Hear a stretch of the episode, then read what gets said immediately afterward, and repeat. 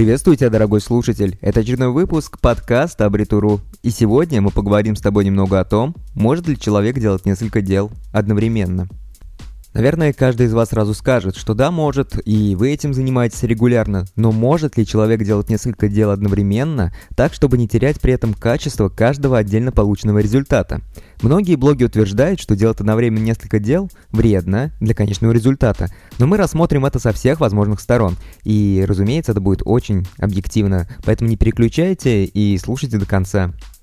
Во-первых, нельзя считать за истину тот факт, что делать несколько дел сразу – это очень плохо. Нередко бывает такое, что человек физически не может выполнять однотипную работу в течение длительного времени.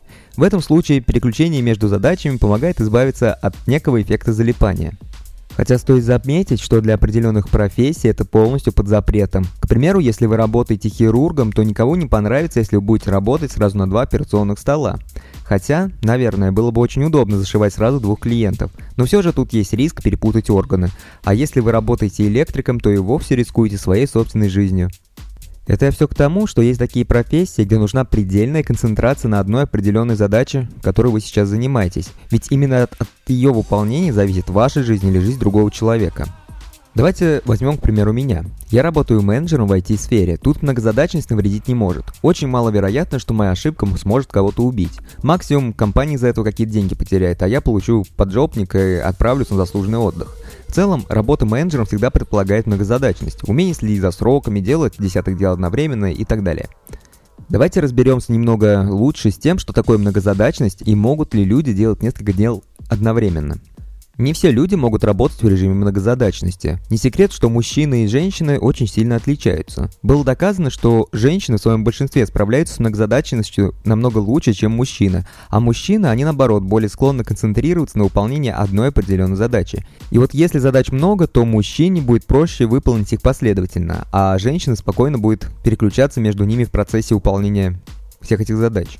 И если мы заглянем в самую суть, то на самом деле человек не может осознанно выполнять несколько задач одновременно. Если одна из задач не может быть выполнена без активного участия нашего сознания, то ничего не получится. Вы сможете выполнять только одну конкретную задачу.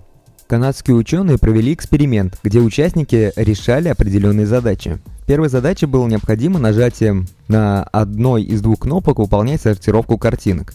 Во втором задании был нацелен на сортировку звуков с помощью ключевых слов. В процессе исследования использовался томограф. И было выявлено, что человек не реагирует одновременно на выполнение нескольких задач, а просто максимально быстро переключается между задачами. При этом при переключении между задачами есть всегда определенная задержка, которая уменьшается, если человек регулярно тренируется в решении подобных задач.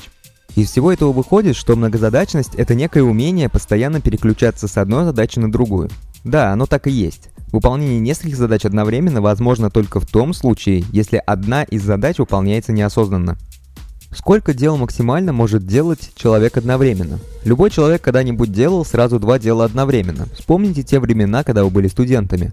Помните то, как ловко вы могли писать лекцию, читать одновременно книги, либо обсуждать свои насущные дела с соседом по парте. Многие водители успешно управляют транспортом и разговаривают по телефону да еще без гарнитуры, кстати, нарушая правила безопасности. Но вот только стоит добавить какое-нибудь третье дело, и все сразу рушится, как в игре в Дженгу. Но если вы студент, то учиться сразу в двух вузах можно, и мы про это уже писали. Ссылочку оставлю в описании подкаста.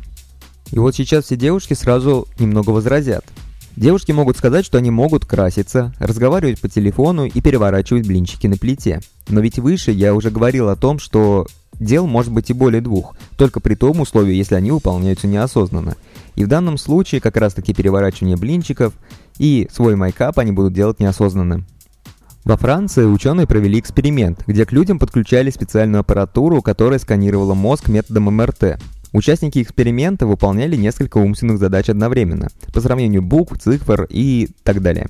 И за каждый правильный ответ участники получали материальное вознаграждение, что указывает на то, что мотивация была предельно высокая. Результаты эксперимента показали, что только при выполнении одной определенной задачи активируются оба полушария головного мозга. С добавлением второй задачи мозг начинал регулярно разделять нагрузку между полушариями.